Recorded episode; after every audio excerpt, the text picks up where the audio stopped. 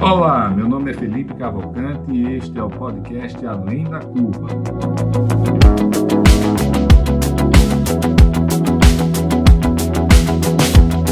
Uma realização da DIT Brasil e da Match Academy.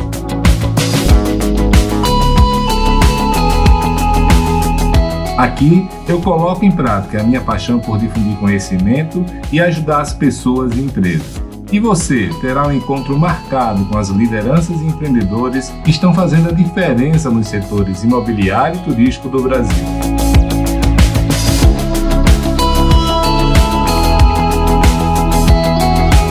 Você já conhece a DIT Brasil? A DIT é a entidade de atuação nacional nos segmentos de comunidades planejadas, loteamentos, desenvolvimento urbano, multipropriedade, time sharing e investimentos imobiliários. Nosso foco é a capacitação do mercado e a geração de negócios para nossos associados. Acesse o site www.adit.com.br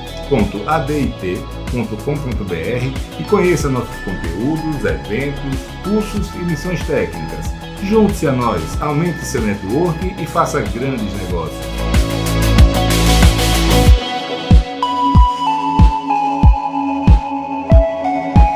A MET traz para o Brasil um novo conceito de união entre conteúdo de qualidade e geração de negócios. Temos uma ampla gama de soluções para o fundo imobiliário, fruto de uma sólida rede de relacionamento com os principais gestores de recursos do Brasil. Se você precisa de recursos para seu empreendimento, fale conosco, certamente teremos uma solução.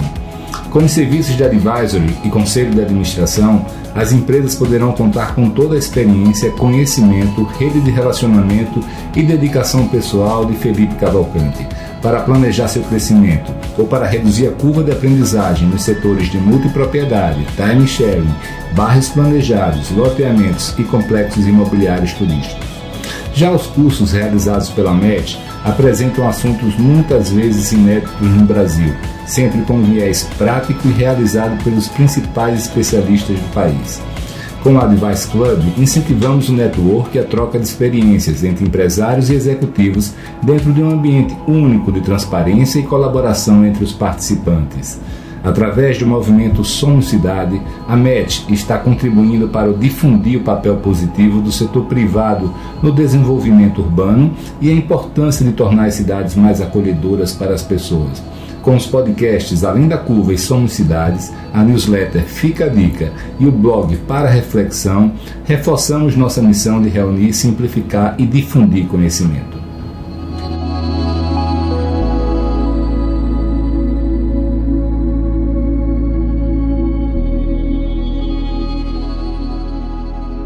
Pessoal, tudo bem com vocês? Aqui é Felipe Cavalcante, juntos mais uma vez, dessa vez com Felipe Ribeiro, um grande especialista em fundos imobiliários, vai ensinar muito para a gente. Tudo bem, Felipe? Bem-vindo, irmão.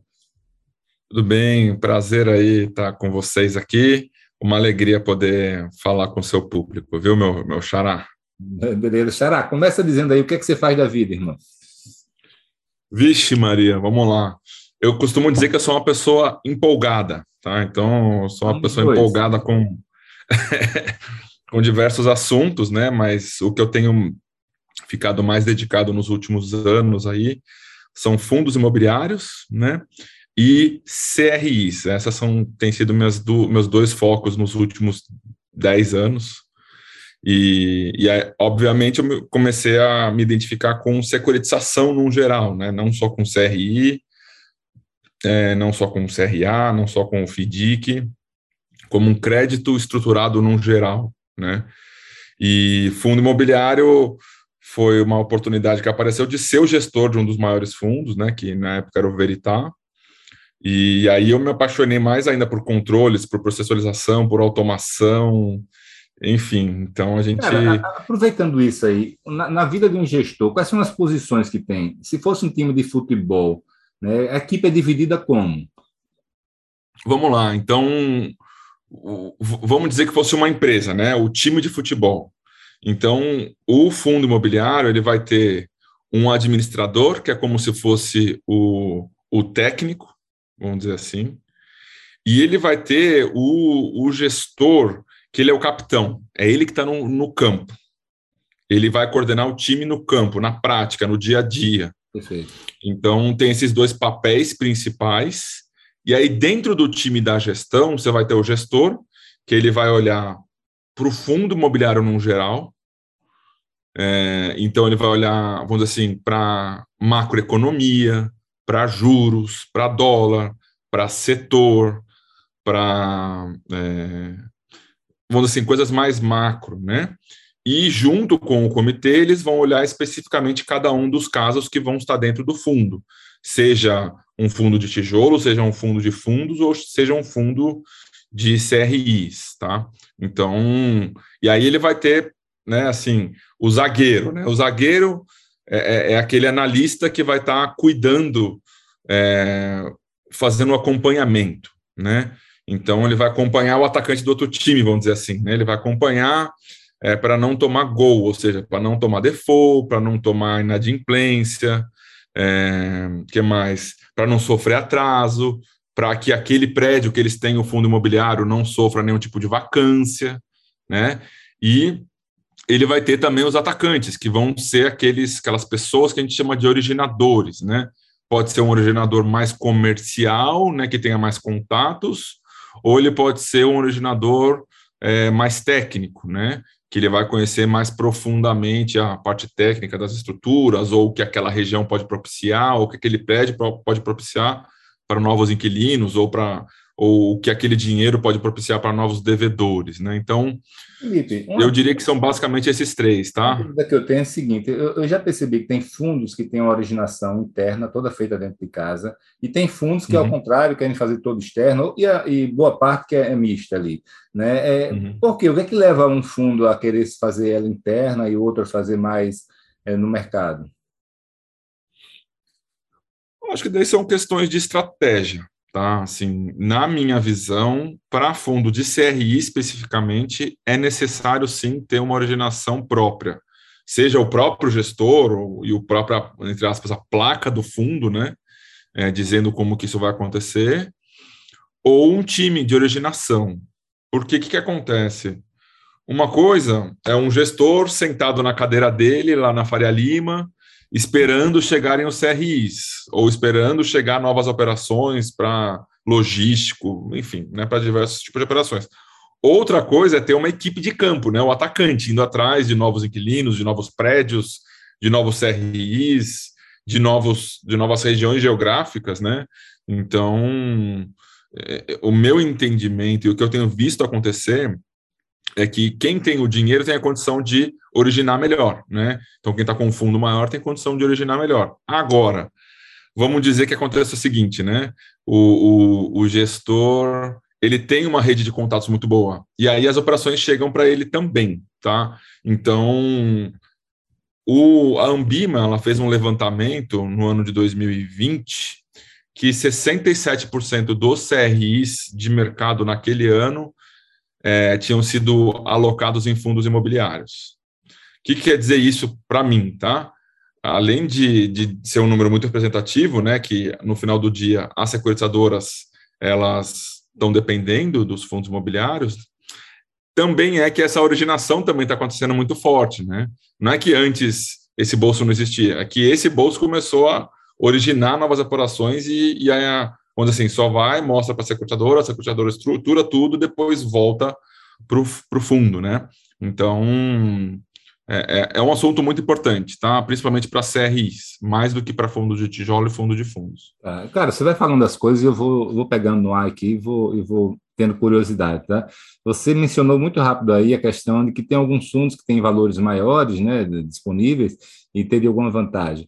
Eu queria saber o contrário para você. É, existe, quais são as desvantagens de um fundo muito grande, que tem um bilhão, um bilhão e meio, dois sobre gestão, é, enquanto que tem um fundo ali de 100 milhões, tem alguma vantagem de ser pequeno nesse mercado ou é só desvantagem? Né? E qual é a desvantagem do cara ser grande, de chegar lá?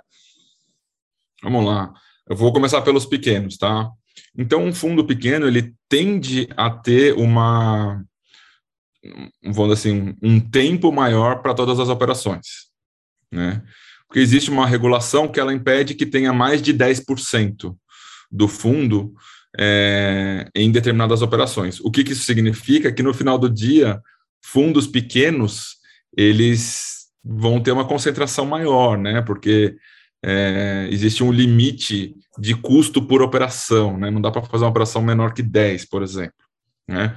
Então, para fundo de CRI tem essa dificuldade. Para fundos de fundos é mais fácil, porque os fundos estão ao mercado, e fundo de tijolo, você pode ter um ativo só, então não é um problema. Agora, quando você vai para um fundo muito grande, é, e você tem 50, 70, 80, 100 operações dentro daquele fundo, você tem o trabalho do acompanhamento. E aí, vamos dizer assim, né, a gente não sabe se está sendo feito aquele acompanhamento do jeito que deveria ser, conforme era um fundo menor, talvez, tá? É, eu sei que tem fundos que fazem, e eu sei que tem fundos que eu não sei, né? Eu não, eu não consigo afirmar com segurança. Mas, e, vamos assim, em breve, muito em breve, vai ter alguma ferramenta, tanto para é, desenvolvedores, incorporadores, é, administradores de hotéis, enfim, verem as informações dos CRIs. Hoje é, é, é, um, é algo nebuloso. Se você procura CRI, o que é CRI no Google, vem três, quatro, cinco resultados antes de é, mostrar um CRI. Se você procurar como fazer um CRI, ele vai mostrar um prato de comida, que eu não sei de onde é esse prato, antes de mostrar o, o como que um empreendedor ele pode ter funding através de um CRI. Né? Então, é ainda algo assim, Cara, se eu não me engano, o primeiro resultado que tem assim, é do já, governo. É já que a gente finalmente achou uma coisa que o Google não faz bem, é, eu queria que você respondesse essas duas perguntas que você fez. O que é um CRI né, e como é que se gera um CRI? Beleza.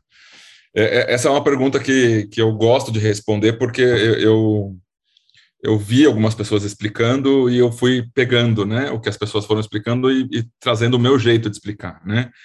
Então, o que é, na verdade, né? E aí fico com a, com a tradução correta da palavra, vai ficar mais fácil das pessoas entenderem.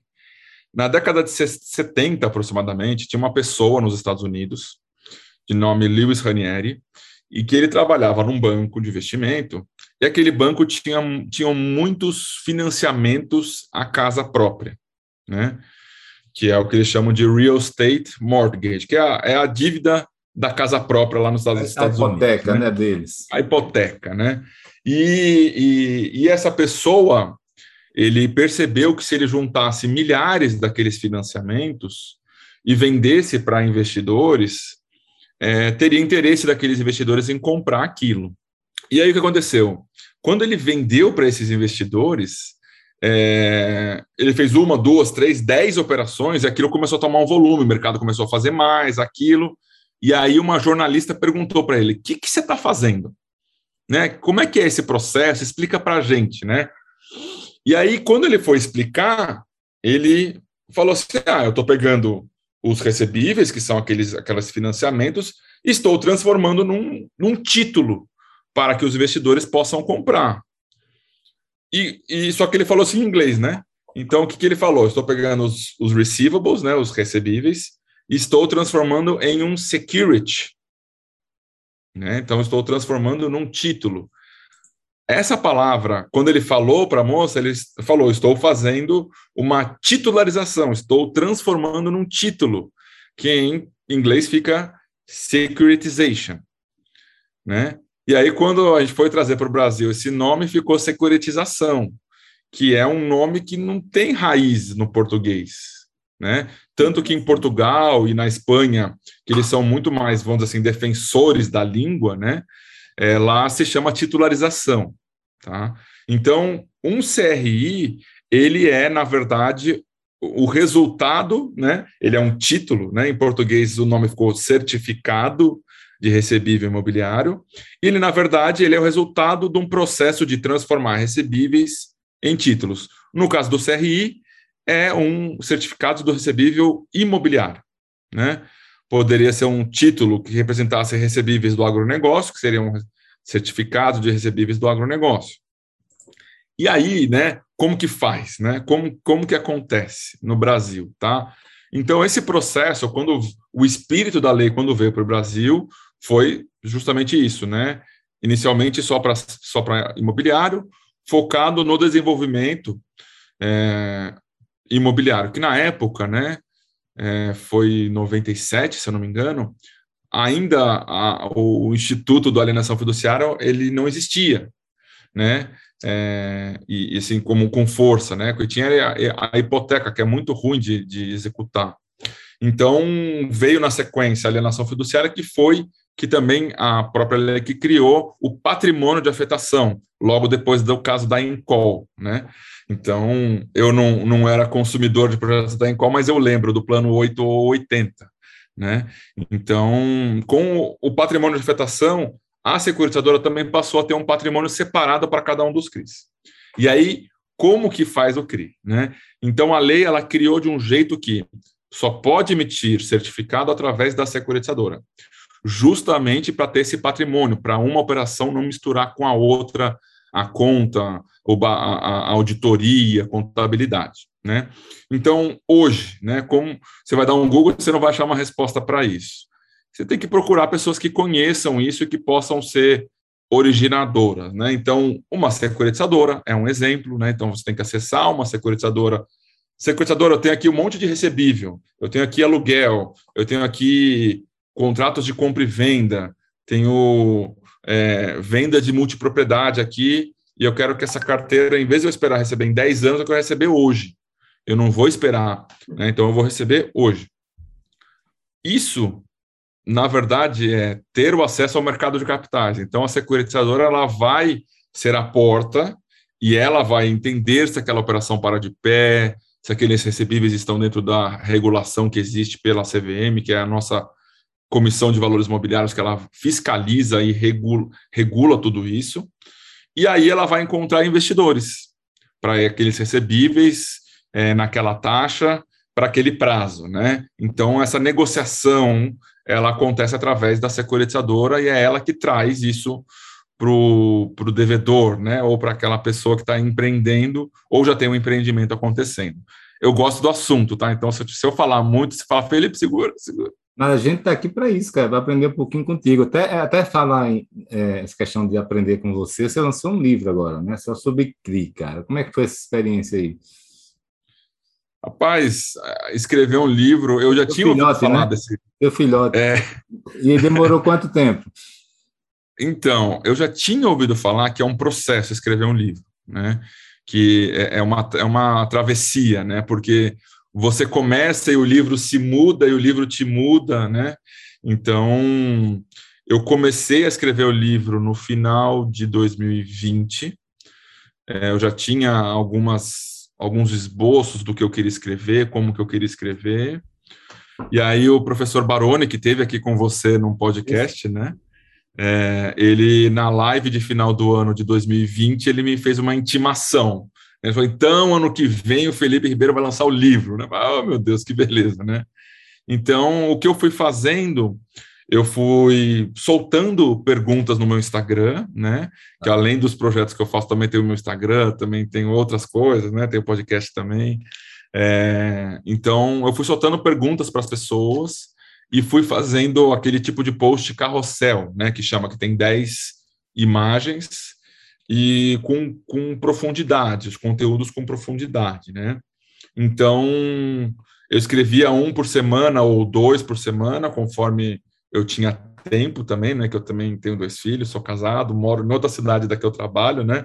Eu moro em Valinhos, né? Em busca de qualidade de vida e trabalho em São Paulo, né? Então, além da estrada e de tudo isso, do projeto novo que a gente estava tocando na época, eu, eu fui tocando o livro e fui organizando, né, e pedindo para pessoas olharem e verem como é que estava acontecendo, o que, que estava acontecendo, se estava correto, né, e aí, né, eu fui aos poucos construindo, e em novembro do ano passado teve o lançamento, é, foi uma alegria, né, porque é o que você falou, né, quase que um filho, né, porque você fica, eu fiquei é, construindo essa história durante um ano, basicamente, né?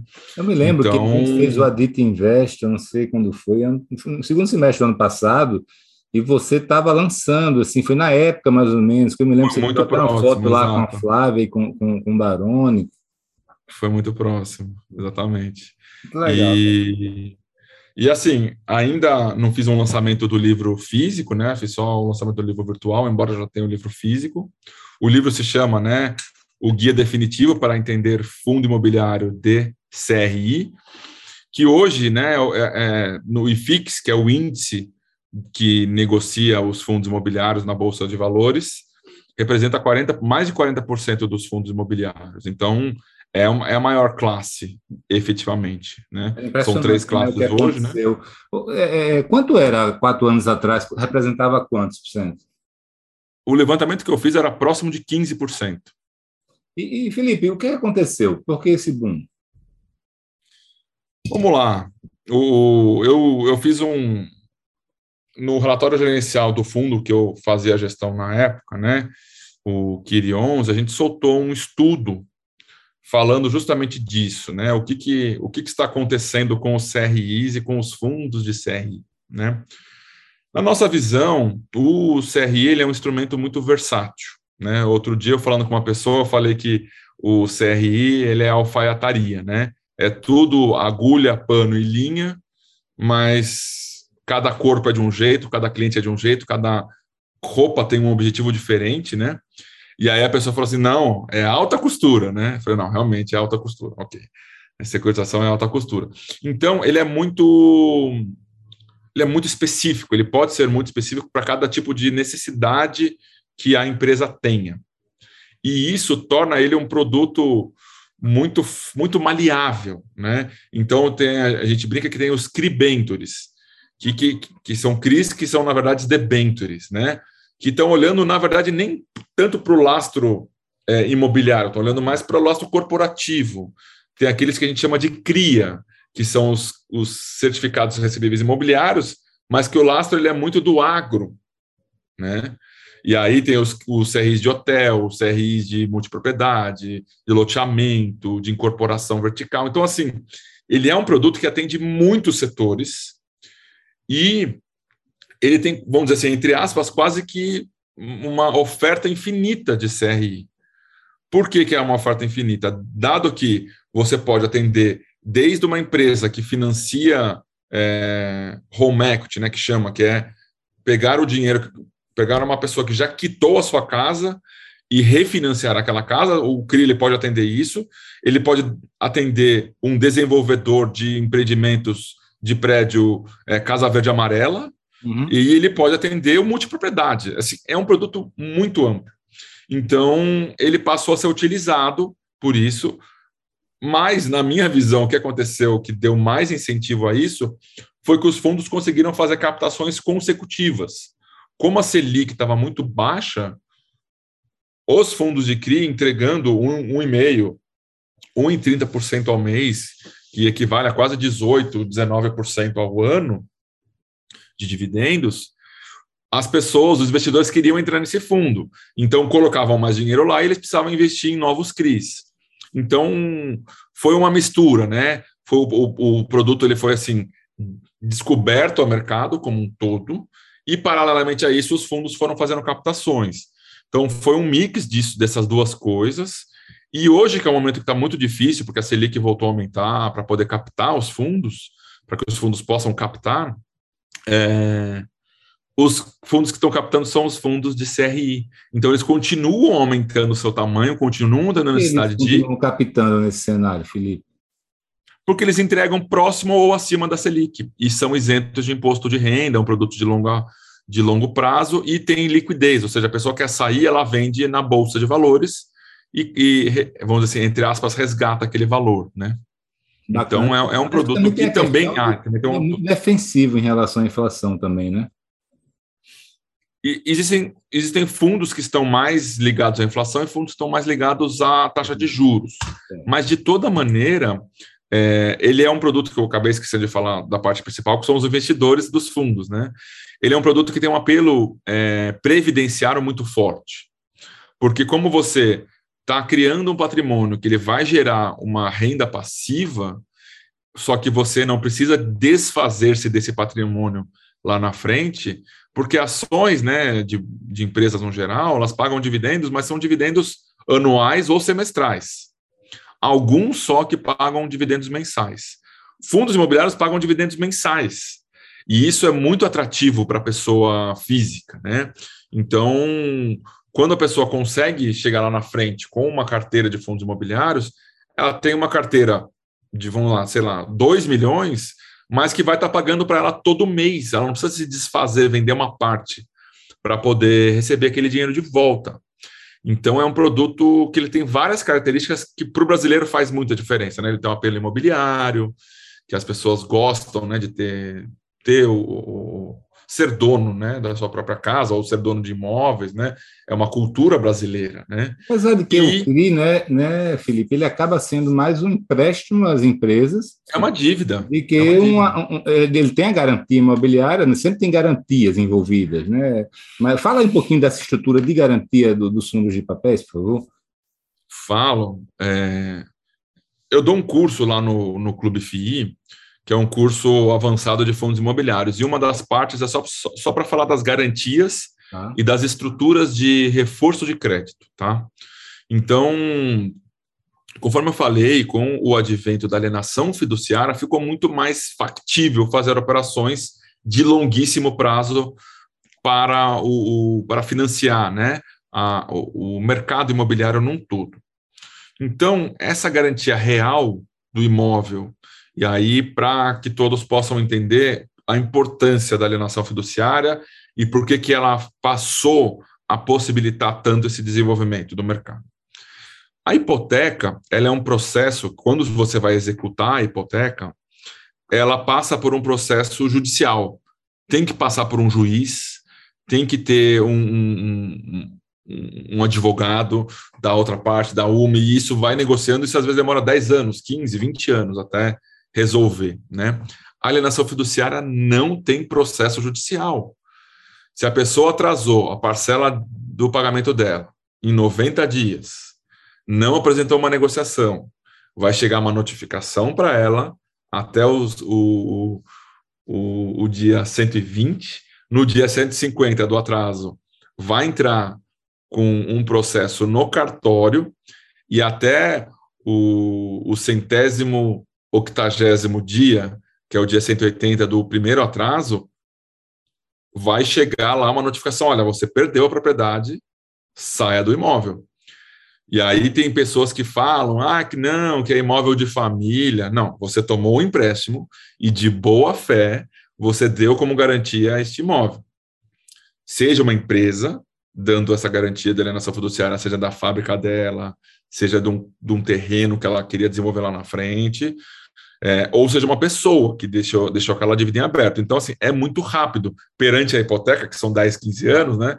São 180 dias para já ter a, a, a, propriedade, o credor, né, quem deu o dinheiro, e vai para leilão e executa. Então, isso é muito importante. Qual que são as importâncias das garantias? Né? Justamente para o credor se sentir seguro caso aquele devedor não pague aquele valor. Né?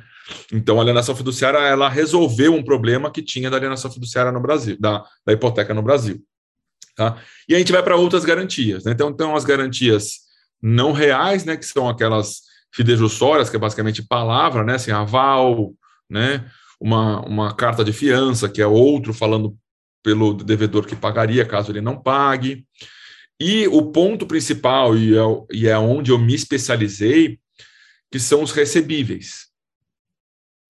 Então, os recebíveis em si, né, vamos dizer assim, num financiamento de uma compra, e aí seja para qual for o objetivo, uma compra de um terreno, uma compra de um é, loteamento, de uma multipropriedade, é, um time sharing, seja qual for desses, é, é um financiamento à compra, né?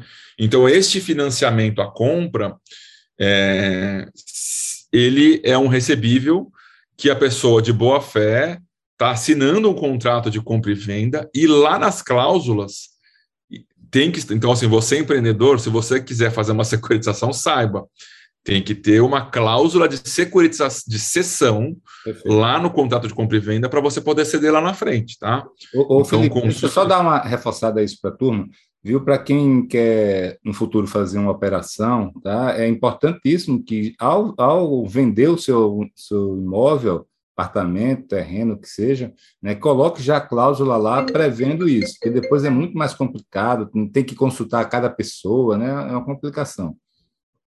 É, eu já vi acontecer, tá, que não tinha cláusula de cessão, e é o que você falou, assim, é um, não, é um parto da montanha. No né? começo, há 10 anos atrás, 9 anos atrás, eu fiz uma operação, era muito, 8 anos atrás, era muito novo isso tudo, né, e, aí, e aí eu tive que eu tive que entrar em contato um com um. Foi complicado, viu, o negócio. É difícil. Eu é aprendi difícil. na pele, por isso que eu pedi uma paradinha no stop aqui para alertar a turma.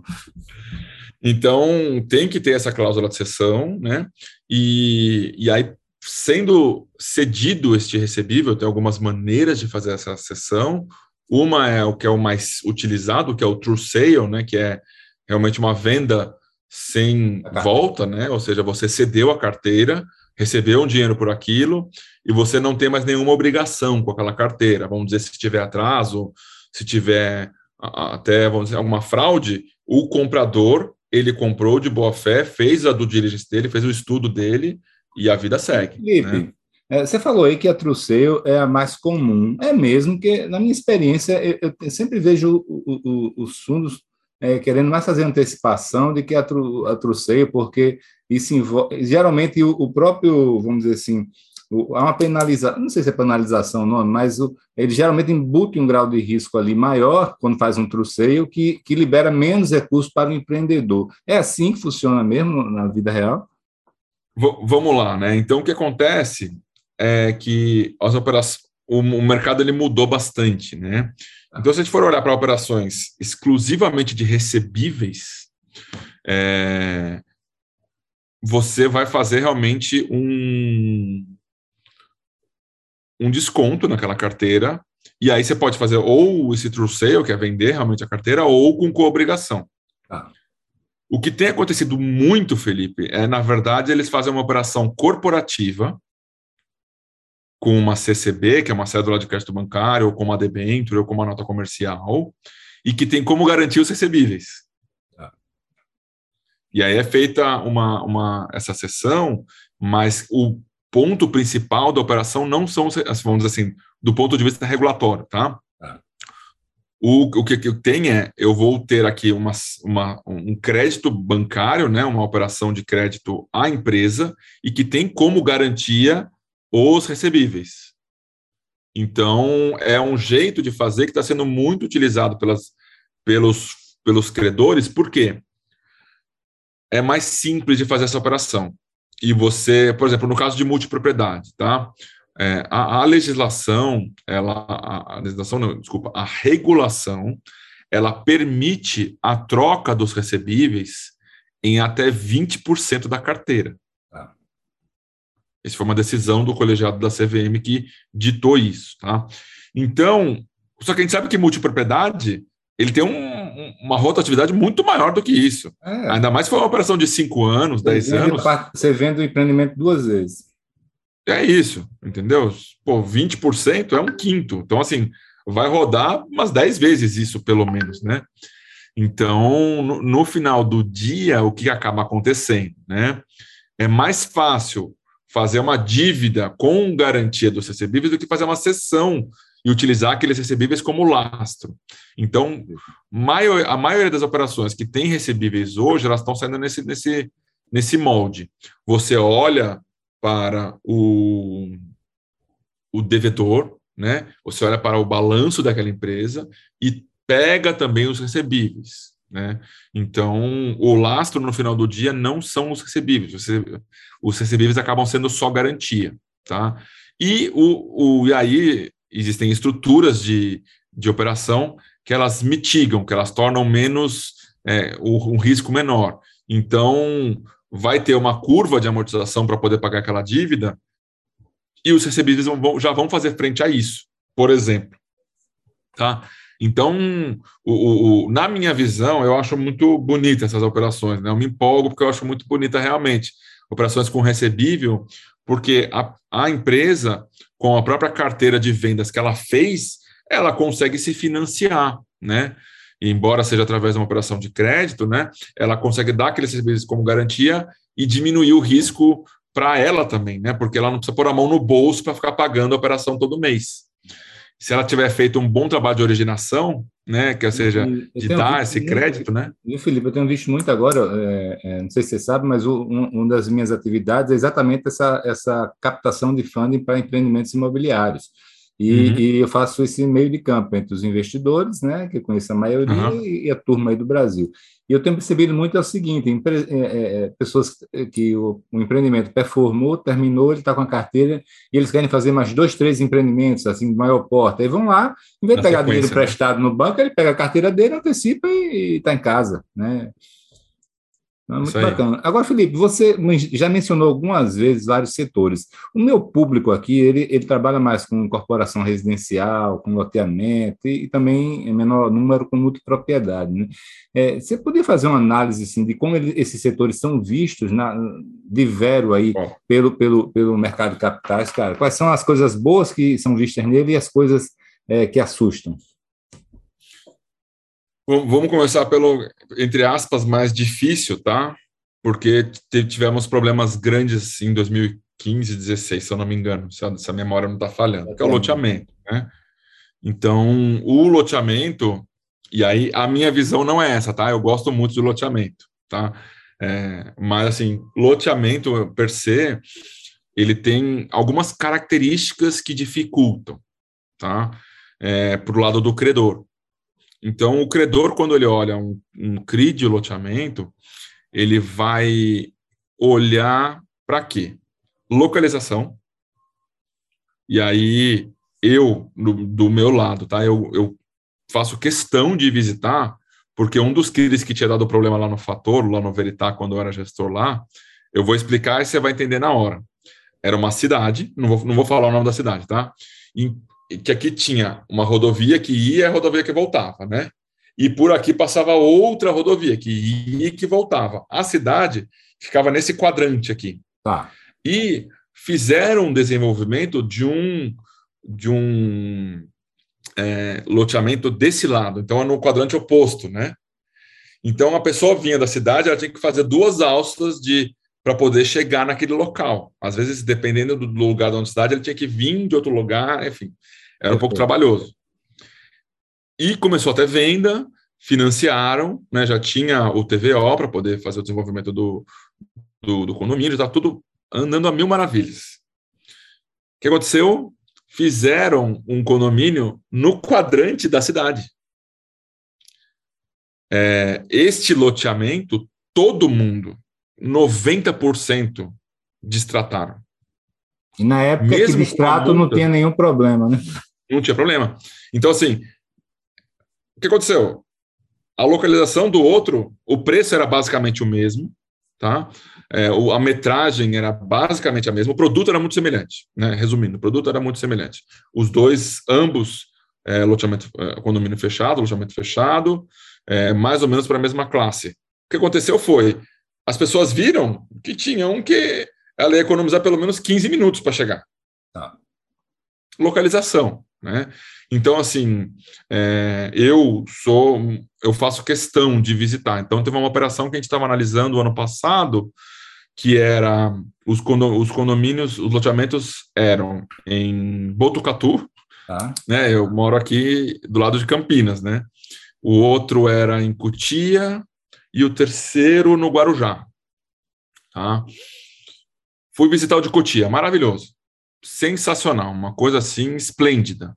A localização, o espaço do condomínio, uma localização perfeita, acesso à rodovia, maravilhoso.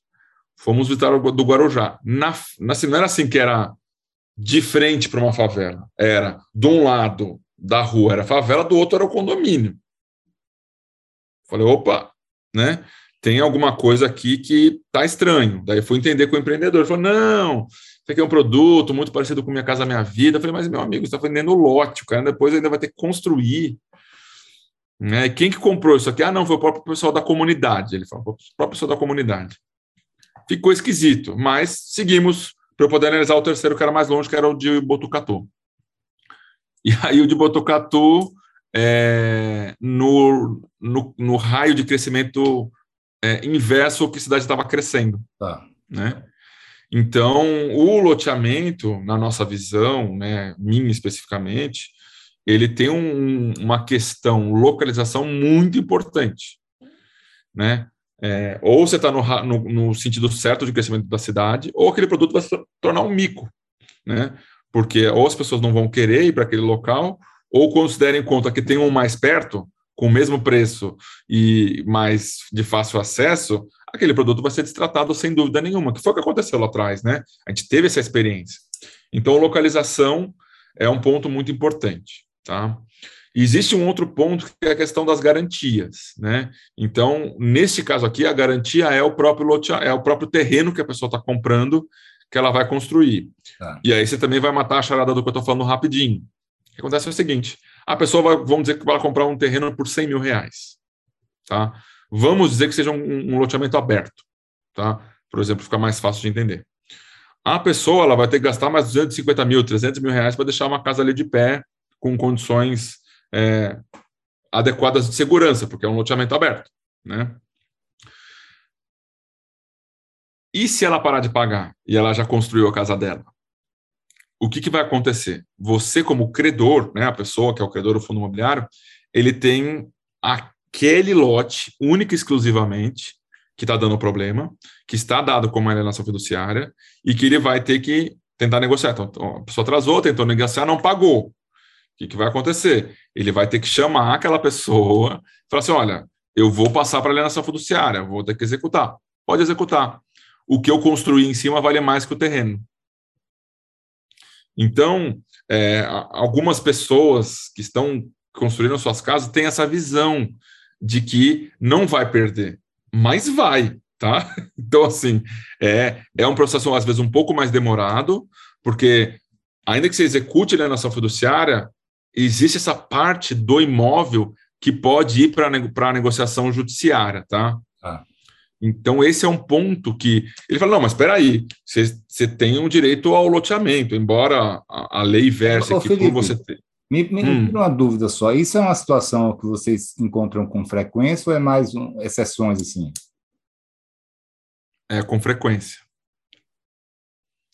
Por que que acontece, né? É, é, existe alguns tipos de condomínios de mais alto padrão que eles obrigam a pessoa a pagar X%, 80%, 70% para ela poder começar a construir, né?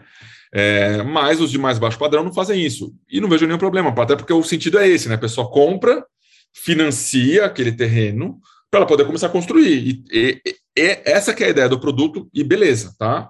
Não, não acho que é um produto ruim. É, o que acontece é que às vezes as pessoas acham que isso não vai acontecer, mas acontece, né? É, e vai perder. E, e aí, por exemplo, né? O que acontece é o credor ele tem o olhar de eu quero resolver, quero receber meu dinheiro, e o que for vendido a mais não é problema meu. Ah. Então, é importante que as pessoas que estão fazendo, construindo sua casa, elas saibam que elas podem perder tudo por muito pouco, porque vamos dizer, né, um loteamento aberto, então valia 100 mil quando ela comprou, vamos dizer que esteja valendo 200 mil, né, e ela co colocou mais 300 mil ali em cima. O credor, ele quer vender por 100 mil, porque é o que ele deu de dinheiro para a pessoa. Então, se ele encontrar um comprador por 100 mil, ele vai comprar. Ele vai vender, né? E a pessoa vai perder o dinheiro dela, todo que ela fez o desenvolvimento. E aí entra na negociação jurídica, entendeu? Por conta desse, desse investimento que a pessoa fez em cima. Sim. E eu vi alguns CRIs nessa condição, tá? Cara, e, é. e, e, em relação a ponto positivo de loteamento, assim, que eu, eu percebo hoje que teve uma geração nova de fundos dos últimos quatro anos que focaram muito em loteamento, né? Por que foi que isso aconteceu? O que é que eles estão vendo no, no loteamento? Eu, conforme eu falei, tá? Eu falei aqui da parte negativa, mas eu sou um entusiasta, tá? Qual é o, o pr primeiro ponto que é muito favorável do loteamento? Ele sendo um loteamento assim, mais ou menos é, com umas 100 unidades, é, 70 unidades, você já tem margem estatística. O que, que é isso, né? Você vai ter recebíveis é, com diversas faixas de. Opa, perdão. Recebíveis com diversas faixas é, de prazo, recebíveis com diversas pessoas com qualidade de crédito diferente, é, pessoas com idades diferentes. Então, você passa a ter um viés estatístico muito bom embora concentrado geograficamente, tá? Existe um fator por pressão social, tá? Então, a partir do momento que assim, as pessoas se falam, né? As pessoas se conhecem.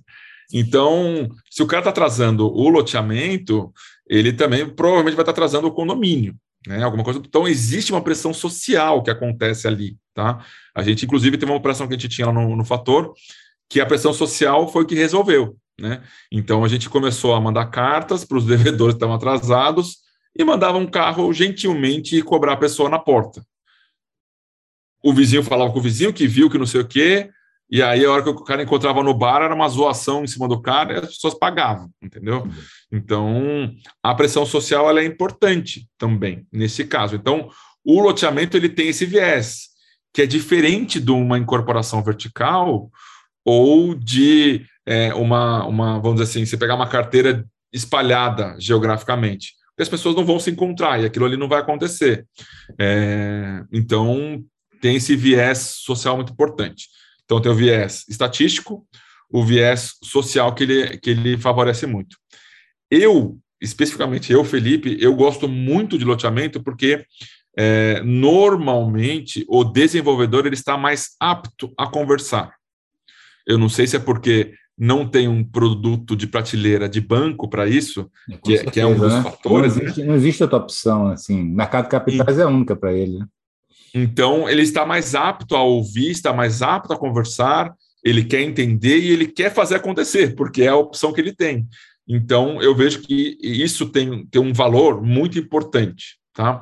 Porque ele sabe, né, ou imagina que se ele queimar aquela porta, ele não vai ter outra acabou, porque ele vai ter que trocar de CNPJ, porque né, as pessoas vão dar um Google vão achar o nome dele, ó, o cara está devedor aqui nessa outra operação.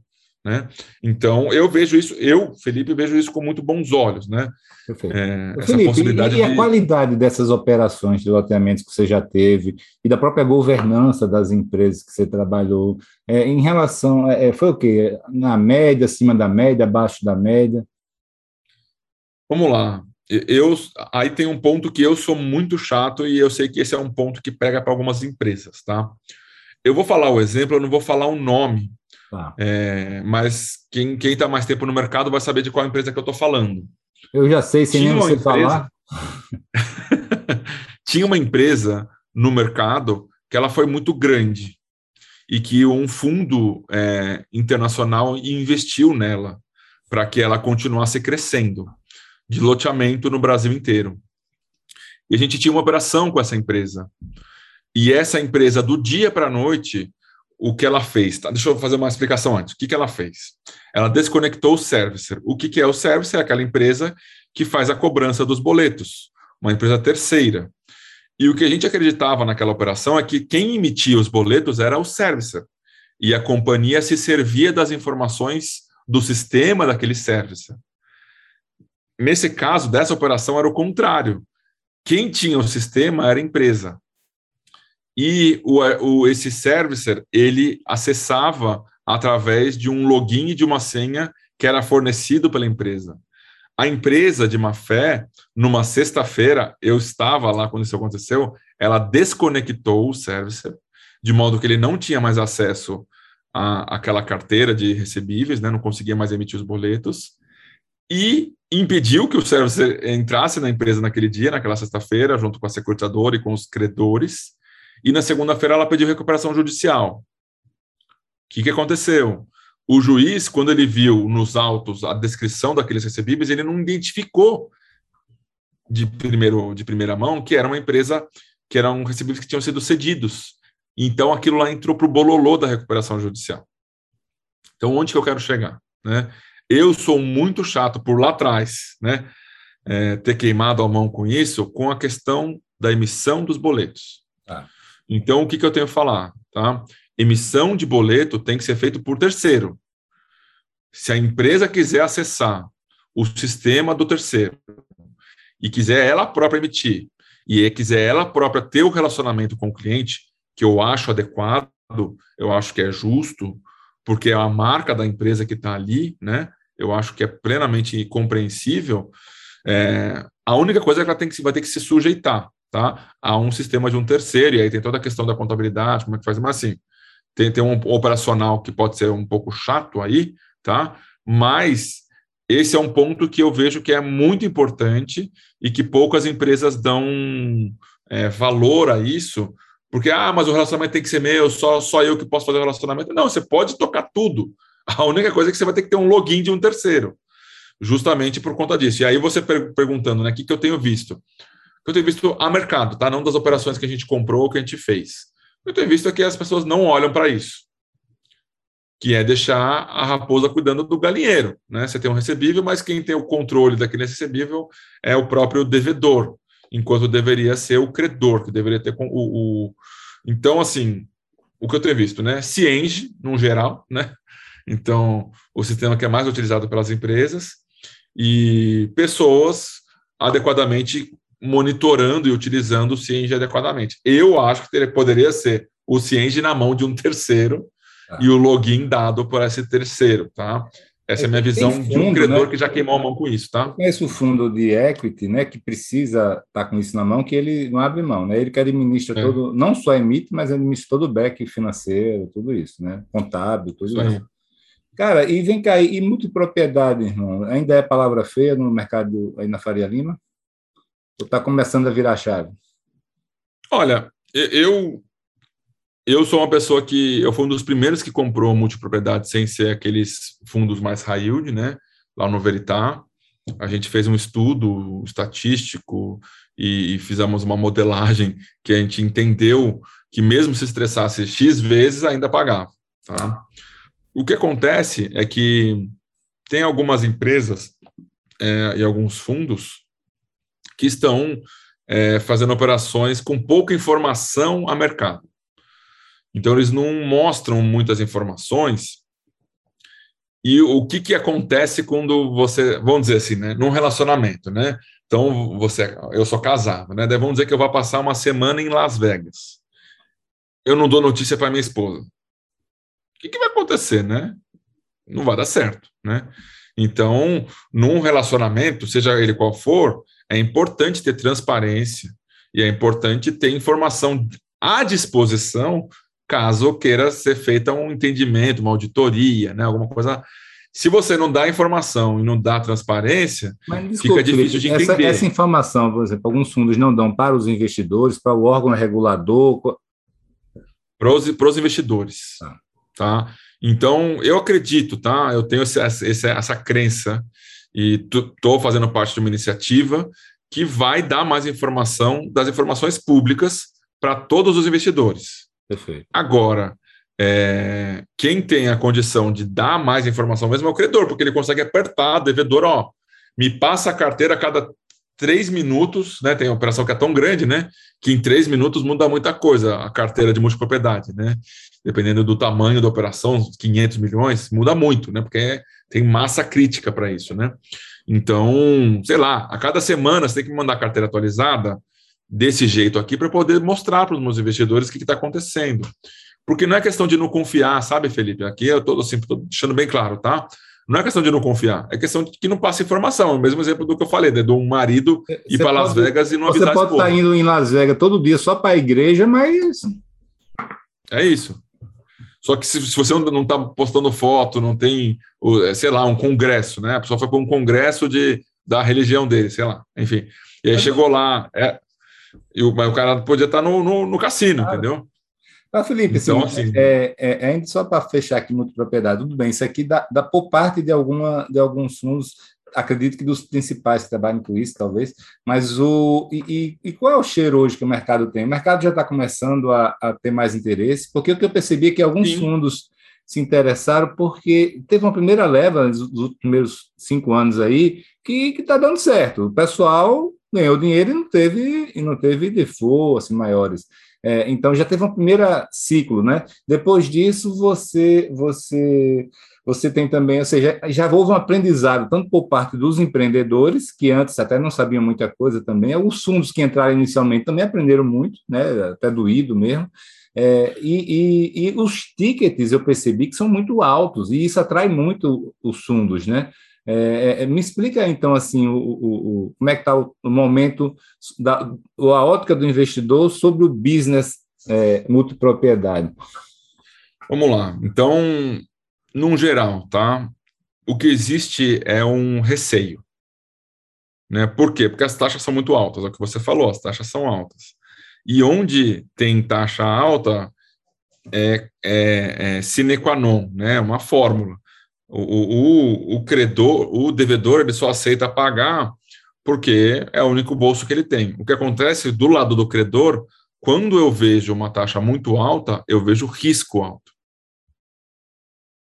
Então, o que deveria acontecer é conforme o entendimento de que são operações que têm uma taxa alta, mas o risco não é tão alto, as taxas deveriam convergir para baixo. É, mas eu, né? eu, vi isso acontecer. Assim, é o que está acontecendo. É, eu, eu, eu, no início, a turma pagava 18%, até 20%.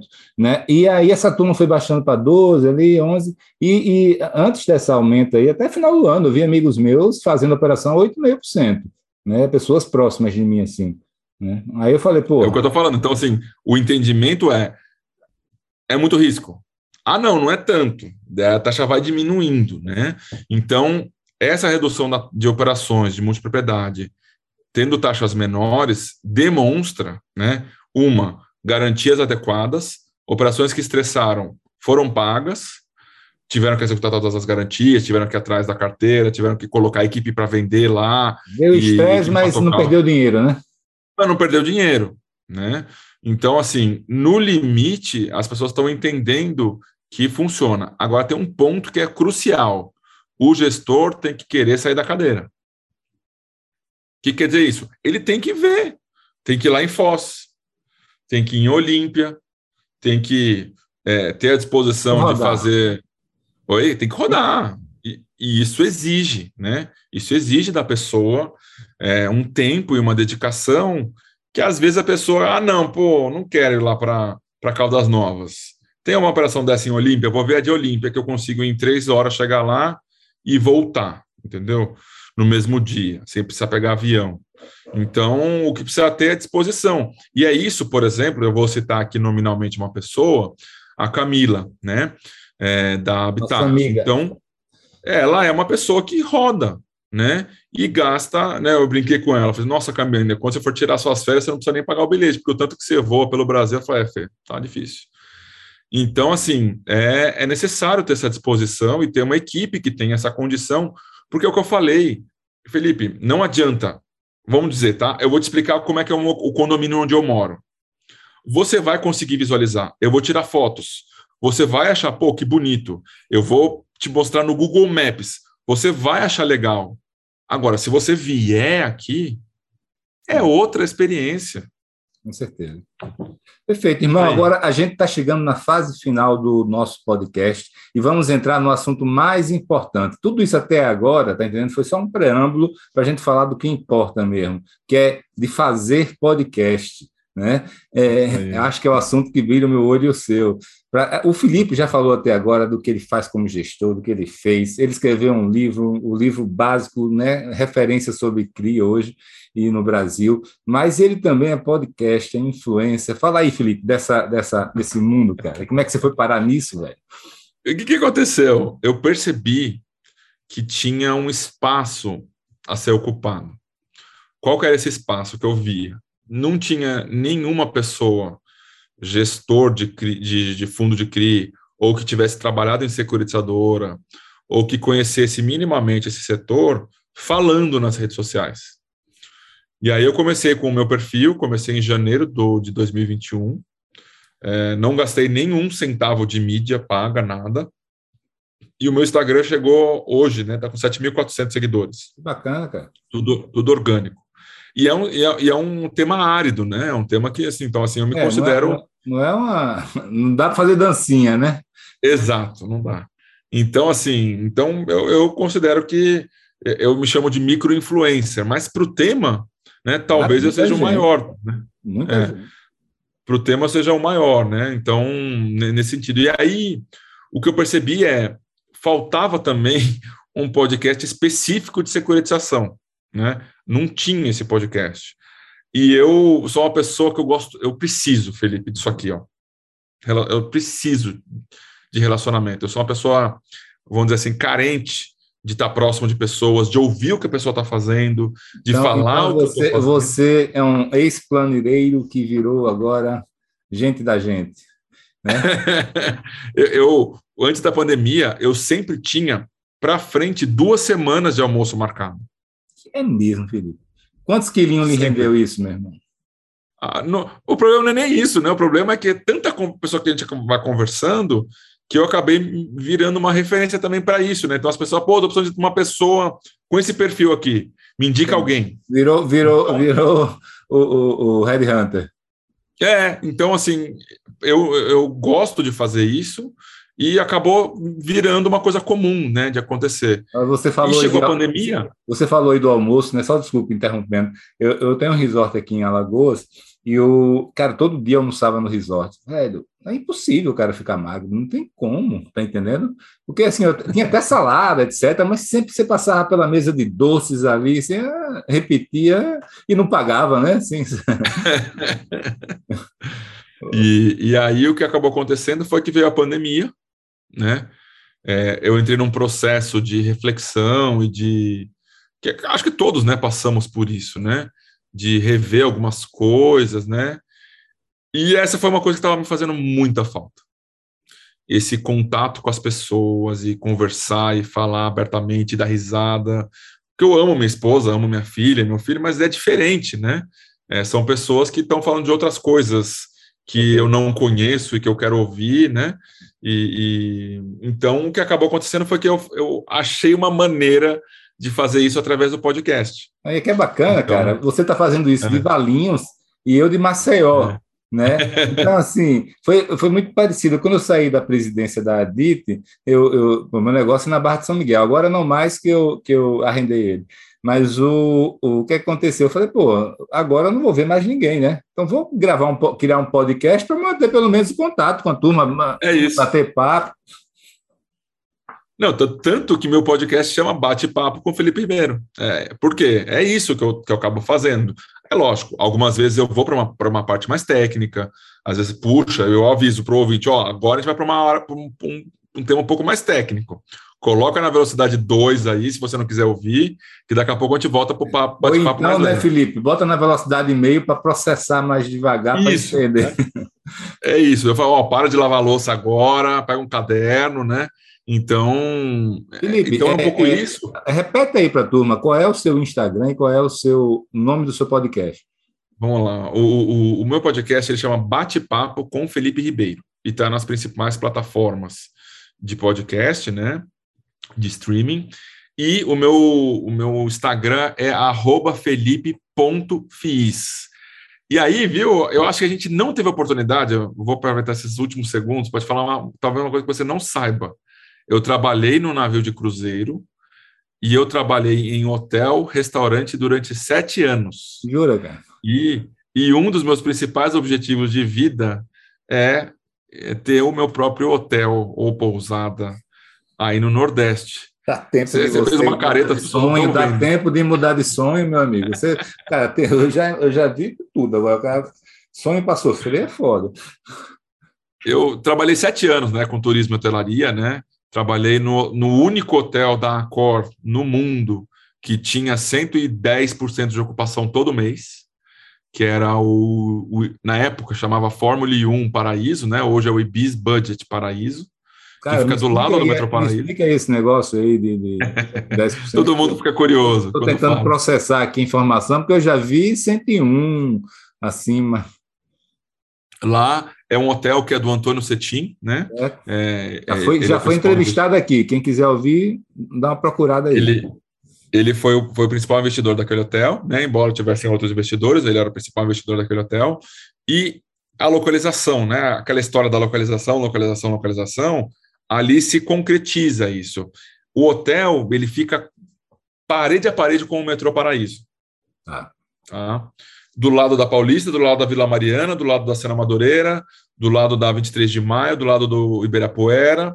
Entendi. E é um hotel que é um hotel que de semana está cheio por conta do de shows na época, né, que tinha e toda a parte cultural de São Paulo, porque está muito próximo da Paulista. E é, também pelos homens, pelos businessmen, né? Então, é um hotel que tinha pessoas que saíam às seis da manhã, embora o check-out fosse às onze, se eu não me engano, ou às dez. E tinham pessoas que chegavam em São Paulo porque iam ter reuniões às nove, às dez, às é, onze. É, aconteceu muito comigo. Queriam entrar para dormir uma hora, duas horas, e pagavam é, early check-in. Cara, eu não queria ser o, o, gestor responsável pela governança dele, não. Meu amigo era, uma, era, um, era um batalhão, era um batalhão de funcionários. E aí o que acontecia? Então, todo dia. O meu horário de entrada era às 5 e meia ou às 6, dependendo do dia. Todo dia tinha 10, 15, 20 quartos early check-in. Todo Fantástico. dia. Aí, aí então é, é, isso aí. É melhor. Agora, Felipe, é, voltando para o podcast, cara, me dá aí umas dicas de, de como entrevistar, de como conduzir. o, que é, que, é que você aprendeu aí nessa, nesse tempo todo aí que eu possa também aprender um pouquinho contigo? Eu vou voltar lá no hotel, na época que eu trabalhava no Fórmula 1, tá? Então, quando eu trabalhava lá, a gente eram 300 unidades, né? Ah. 300 UHs, né? E aí eram três postos de recepção, né? Da recepção ali atendendo as pessoas, então a maioria dos check-ins era feita ao meio-dia. E eu tenho esse jeito de querer fazer amizade com as pessoas, querer entender quem que é a pessoa, só que era um, era um serviço muito rápido, né? É um hotel super econômico, né? E hoje continua Vamos sendo. fazer amizade em dois minutos. o que, que eu fazia, né? Então eu pegava o RG da pessoa e quando para poder fazer a ficha de entrada, eu via nome, sobrenome, data de nascimento, cidade e nome dos pais. Em alguma em algum desses eu conseguia encontrar alguma semelhança comigo. Então, o que eu estou falando, na verdade, eu estou traduzindo né, em palavras de uma maneira prática o que aquele livro Como Fazer Amigos e Influenciar Pessoas, do Dale Carnegie, fala, né? que é encontrar alguma semelhança. É, é basicamente isso que ele fala, né? Ouvir a pessoa e encontrar alguma semelhança com ela para criar empatia. Então é o que eu faço, tá? Assim, se, se, se alguém tiver disposição Mas a gente já está aqui há uma hora, velho. O que você encontrou comigo aí? Diga aí, de, de algo comum. Vamos lá. Nome, Começa pelo nome, pronto. Começa pelo nome e pelo setor, né? Porque eu o, sei que você filho, veio dessa. Meu filho gosta de música e você também. Aí, já estamos. A lista aqui vai. Entendeu? O setor imobiliário, é, o setor de hotelaria, né? Então, por que, eu falei isso no final, né? Eu não lembrei de ter falado antes, mas eu podia ter falado isso antes, né? Então, o que eu procuro fazer, né, é ouvir as pessoas, né, e encontrar os pontos de similaridade. Mas viu, Felipe, assim, eu vou te falar uma coisa. Eu com três anos, eu sou de 86. 89 era o ano da eleição. O Plínio de Arruda Sampaio, ele estava em Campinas, é, que era um dos candidatos à presidência, né? E eu vi ele na TV. Para mim, ele era uma pessoa comum. Para mim, ele era uma pessoa conhecida. E eu e minha mãe estava num restaurante e eu vi o Plínio de Arruda Sampaio. E aí eu, Felipe, com três anos, fui até aquela pessoa e falei assim: prazer, Felipe. Jura? Você é desse time, né?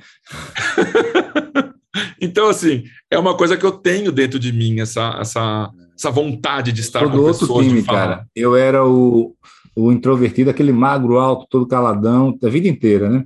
Depois eu fui entendendo que isso ia me prejudicar na vida. E aí comecei a, a forçar, uma forçação de barra imensa para ficar mais sociável. Mas você sabe de uma coisa, Felipe? Eu não tenho uhum. nenhuma vida social. Eu não saio de noite, eu não saio para restaurante, final de semana, eu fico dentro de casa. Então, assim, eu tenho muitos amigos, colegas, conheço muita gente, mas Cara, o que eu gosto mesmo é estar em casa. Então, assim, nesse aspecto aqui, eu sou meio seu oposto aí. é, eu tenho esse jeito e, e o navio também. Entendo. Eu aprendi muito. Ah, navio, navio né? hotelaria, tudo isso aí você, você. Mesmo que você não. não tem, ou, ou, você, se você não gosta, você sai logo, senão você aprende é. e melhora. É. Mas, irmão, queria te agradecer aí, foi ótimo o papo, cara. Foi muito bom entender um pouquinho né, a visão de um gestor né, sobre o mercado imobiliário. Acho que vai ser muito útil também para a nossa turma aí. É, realmente gostei de coração, achei muito bacana. assim. A gente nunca tinha batido um papo assim tão, tão longo, né? Mais oi, oi, nada tão, tão longo, e foi bom também para lhe conhecer melhor, cara. Obrigado mesmo pelo convite. Eu passo para você aí a, a, a, as considerações finais suas aí. Bom, eu sou, sou, sou grato tá, pela, pela possibilidade de a gente estar aqui conversando, né? A gente tinha marcado no meio da, da, semana passada, só que era feriado, né? Eu também não tinha percebido, por isso que a agenda estava livre, né? E, e aí, estou feliz de estar, de estar batendo esse papo, colaborando com alguma coisa aí com seus ouvintes. Espero que esteja sendo útil. E a próxima é lá no meu podcast, tá? Beleza. Bom demais, cara. Filipão, valeu, meu irmão. Valeu, Xará. Obrigado. Valeu. Muito sucesso, hein? Valeu, um abração. Um abração.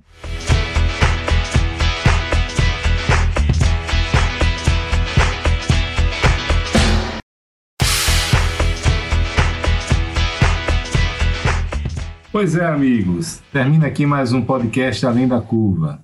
Quem quiser ficar por dentro das ações e novidades da Adite Brasil, pode visitar o site www.adit.com.br.